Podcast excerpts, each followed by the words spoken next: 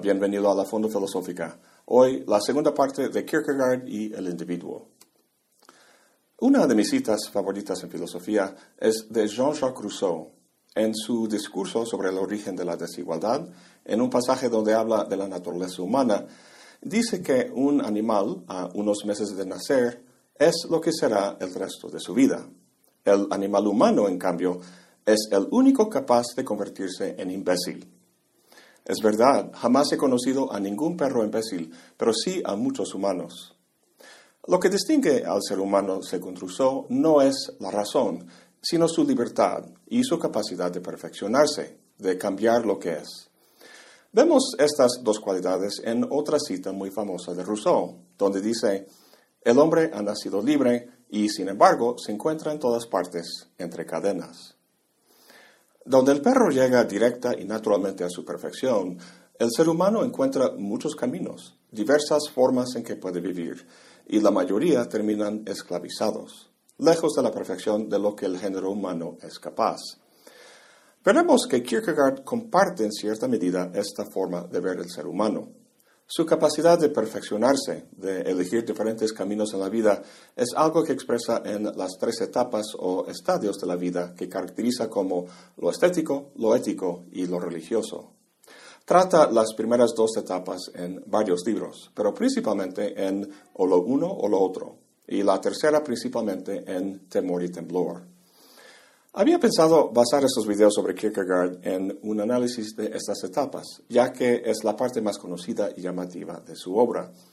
Pero me di cuenta que este análisis no tendría sentido sin entender previamente cómo Kierkegaard entiende la naturaleza humana. Cuando el médico te dice que tienes hipertensión porque estás de sobrepeso, y eso porque comes demasiado pan dulce, está diagnosticando una enfermedad basado en un conocimiento sobre la salud, en un modelo del cuerpo. La enfermedad que diagnostica Kierkegaard no es física, sino espiritual, para la cual cuenta con un modelo del curioso fenómeno que es el ser humano. El modelo consta de dos elementos básicos, el concepto de la angustia, que trata en un libro del mismo nombre, y el concepto de la desesperación, que discute en el libro La enfermedad mortal. Empecemos con el libro El concepto de la angustia. Si lo buscas en la sección de autoayuda en la librería, no lo vas a encontrar, ya que, a diferencia de los demás, para Kierkegaard la angustia no es algo negativo que debe ser eliminado con pastillas o terapia, sino que es en esa experiencia que el hombre se da cuenta de su libertad. Aunque el tema central sea la angustia, el tema de fondo es el pecado. Kierkegaard quiere entender el paso de la inocencia a la culpabilidad, cosa que se da a través del pecado. Elige el pecado más famoso del mundo, el de Adán, como punto de partida para su análisis, pero no acepta la interpretación tradicional de lo que sucedió ahí en el jardín de Edén. En vez de ver a Adán como excepcional y distinto del resto de la humanidad, y su pecado como originario que manchó inevitablemente a todos los demás, lo interpreta como ejemplar o prototípico, su experiencia siendo la misma por la que atraviesa cualquier ser humano. El análisis que nos interesa está en la quinta sección del primer capítulo. Ahí describe a Adán antes de la caída como en un estado de inocencia, unido de forma inmediata con su condición natural. Esta es casi la condición de los animales y los niños muy jóvenes. Viven en armonía con el entorno, en un continuo presente sin conciencia de pasado y futuro, del bien y del mal, y de sí mismo y el otro. No es por nada que el jardín de Edén es llamado un paraíso. Sin embargo, los niños y Adán no son como los animales, ya que estos últimos siguen en este estado armonioso hasta morir, mientras que aquellos no. La diferencia entre los dos es, como decía Rousseau, que el hombre es libre, pero fenomenológicamente no llegamos a ese punto todavía. Lo que distingue al hombre es el espíritu, pero dice Kierkegaard que en este estado armonioso el espíritu está soñando, no es aún actual.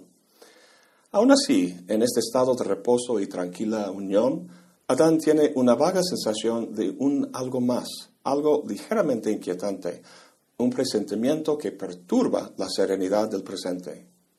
Estrictamente, ese algo no es nada. Sin embargo, ese nada, dice Kierkegaard, tiene un efecto, engendra la angustia.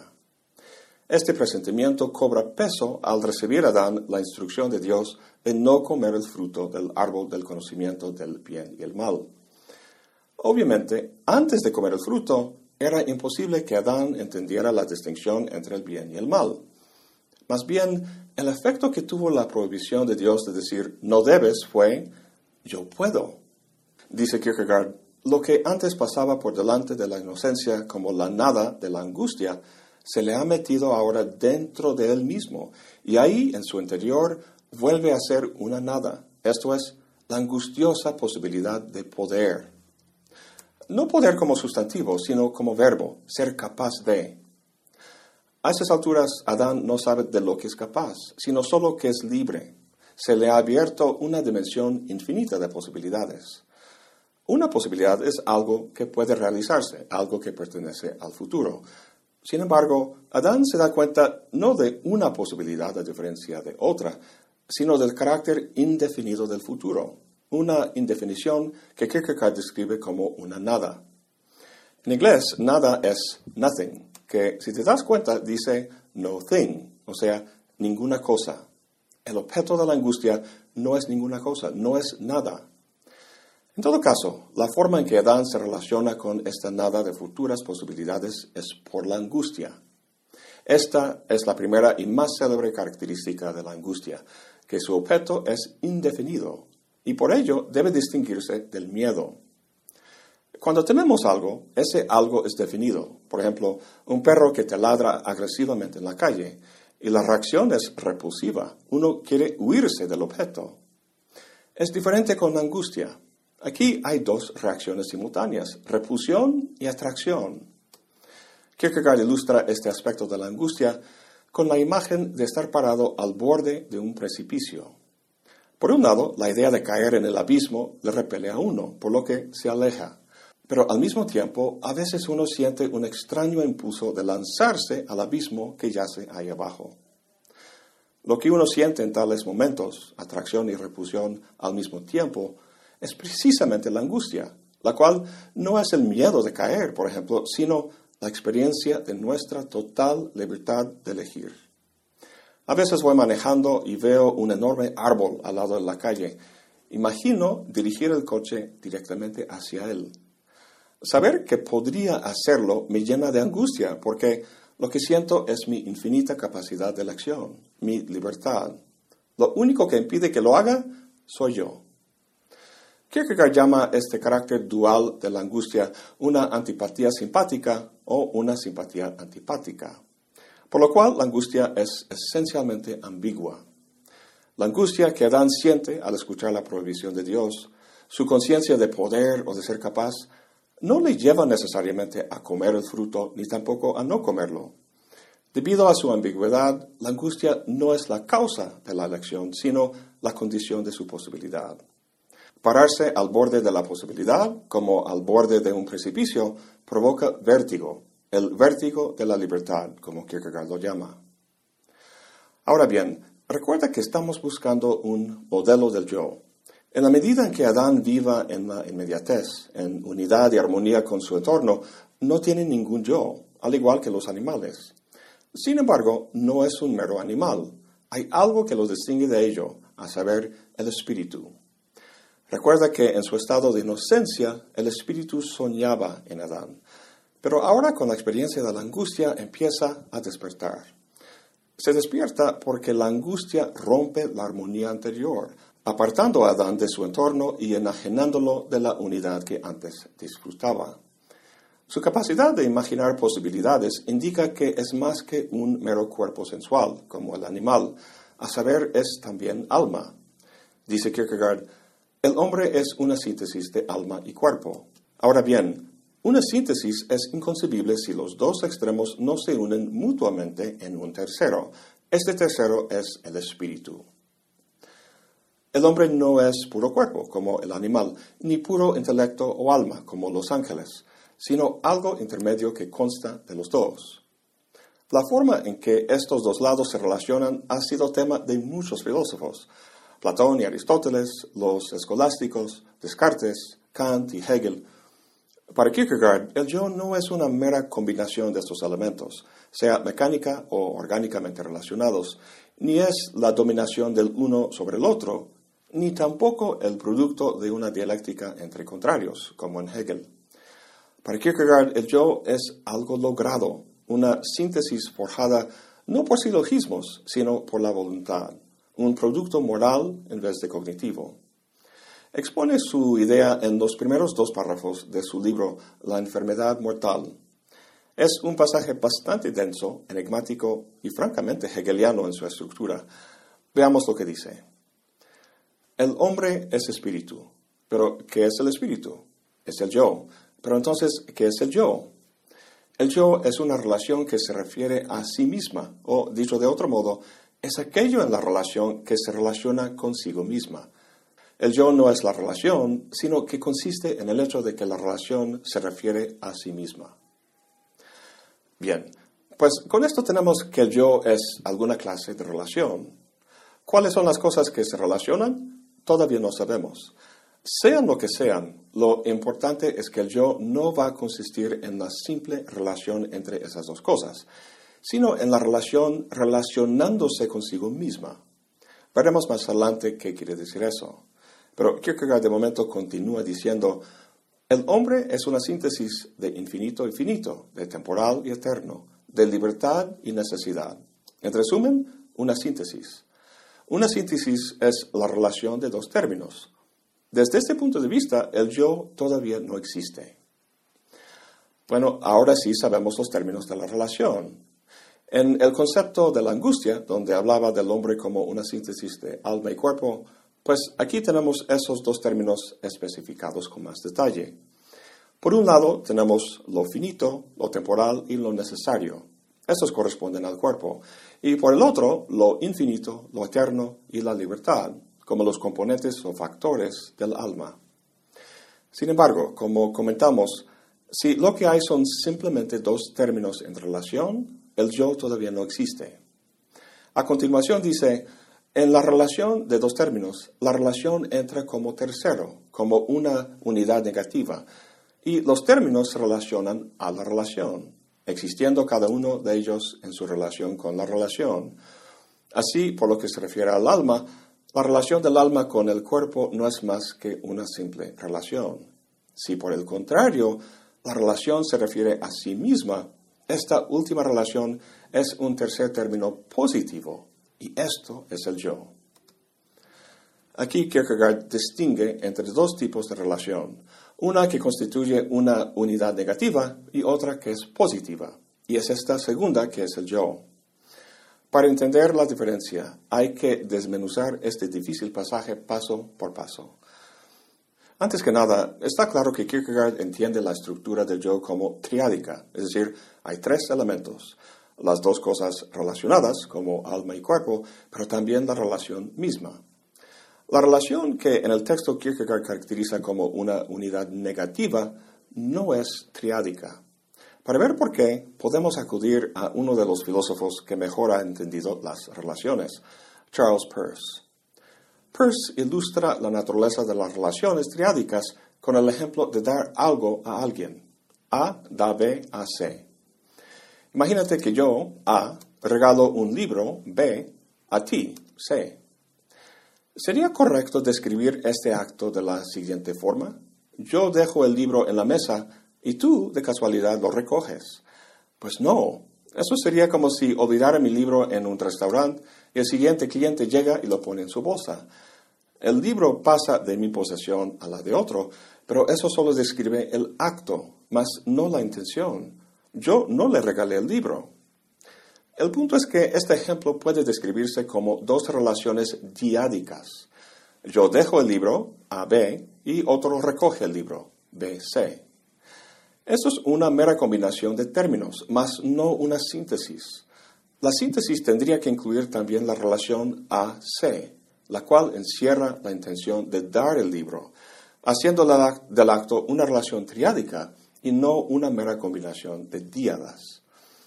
Cuando Kierkegaard habla de una relación en la que los dos términos se unen de forma negativa, a eso se refiere. Esta forma de relacionar cuerpo y alma describe, en efecto, el tipo de ser que son muchos seres humanos, como veremos en el próximo video al hablar de la forma de vivir que Kierkegaard llama lo estético. Pero describe también el tipo de ser o organismo que son los animales, incluso las plantas. ¿De qué manera? Como planteó Santo Tomás de Aquino, el alma tiene tres niveles, vegetativo, sensitivo y intelectivo. Las plantas cuentan con el primer nivel, los animales de los primeros dos y el hombre de los tres. Ay, no, no, no, no, mejor así. Sin embargo, el yo para Kierkegaard no es el alma, sino el espíritu, lo cual se caracteriza no por lo cognitivo, sino lo volitivo. En tanto, una combinación de alma y cuerpo, el ser humano es un ser entre muchos que se distingue aristotélicamente por sus propiedades naturales. En este sentido, el organismo Homo sapiens existe en el modo del ser, simplemente es. Pero el yo para Kierkegaard no es reducible a eso. En el texto dice que el yo no es la relación de alma y cuerpo, sino que consiste en el hecho de que esa relación se relaciona consigo misma. En el contexto hegeliano, eso significa el paso de la conciencia a la autoconciencia. Pero ahí el acento está en lo cognitivo, en Kierkegaard está en lo volitivo. El yo no es una propiedad natural ni tampoco algo que se desarrolla como consecuencia de una dialéctica conceptual, sino que es un producto, una síntesis forjada en un acto de voluntad. Ser un yo no significa ser un conjunto de factores como alma y cuerpo, sino la postura que uno toma con respecto a esos, factores. Heidegger expresó la misma idea al decir que el ser del Dasein le es para el Dasein una cuestión abierta, que el Dasein mismo y no una ecuación científica tiene que decidir. Bueno, para ir terminando, Volvamos a la serie de términos o factores opuestos que el yo relaciona. Finito, infinito, necesidad y posibilidad, y temporal y eterno. La tarea más básica del yo es sintetizar o unir el primer binomio, finito, infinito. ¿Qué significan esos términos? Pues lo finito se refiere al lado fáctico de nuestra existencia, lo que Heidegger llama nuestra condición de arrojado, uno se encuentra con cierto sexo, aspecto físico, raza, gustos y talentos, y rodeado de cierto entorno social, político, etc. Estos elementos son dados, no son elegidos por uno, y determinan su actualidad. Sin embargo, si el ser humano solo se caracterizara por su facticidad, sería como el perro que menciona Rousseau, que a unos meses de nacer es lo que será el resto de su vida. Dice Kierkegaard que el hombre es capaz de trascender su finitud con la imaginación y así imaginar un mundo distinto al suyo de infinidad de maneras. La imaginación es, como Kierkegaard lo llama, el elemento infinitizador del hombre, que le permite romper con la dimensión puramente natural. Al mismo tiempo está consciente de su finitud y la manera en que limita el grado en que el mundo natural puede ser trascendido. La tarea consiste en encontrar un punto entre estos dos extremos. Pero hay un detalle. No existe ninguna regla que dicte cómo relacionar el uno con el otro, sino que el problema constituye una paradoja existencial que tiene que ser constantemente enfrentada. Y es justo en este esfuerzo que la angustia se hace más patente. Como veremos en el siguiente video, hay muchas formas de evitar esa angustia o ocultarla, pero a costa de la humanidad de uno. El siguiente binomio, necesidad y libertad, o lo que también llama posibilidad, es básicamente una especificación del primer binomio. Mi facticidad es necesaria y el infinito que alcanza la imaginación revela una dimensión de posibilidades que puede realizarse en relación con la facticidad. El último par de factores, lo temporal y lo eterno, lo vamos a dejar para el final para no complicar las cosas ahora. Para finalizar, dije que su modelo del yo maneja dos conceptos, la angustia, que ya vimos, y la desesperación. Todo esto del yo y las relaciones que hemos visto está en los primeros párrafos del libro La enfermedad mortal. En el resto del libro trata la desesperación, que es una mala o incorrecta relación de los elementos que hemos discutido. En palabras más claras, se trata de la falta de voluntad de ser uno mismo, de un mal uso de la libertad que revela la angustia, por lo que uno falla en elegir ser uno mismo. Veremos esta falla en las primeras dos etapas del camino de la vida, lo estético y lo ético, tema del próximo video. Eso es todo por hoy. Gracias por acompañarme. Hasta la próxima y buen provecho.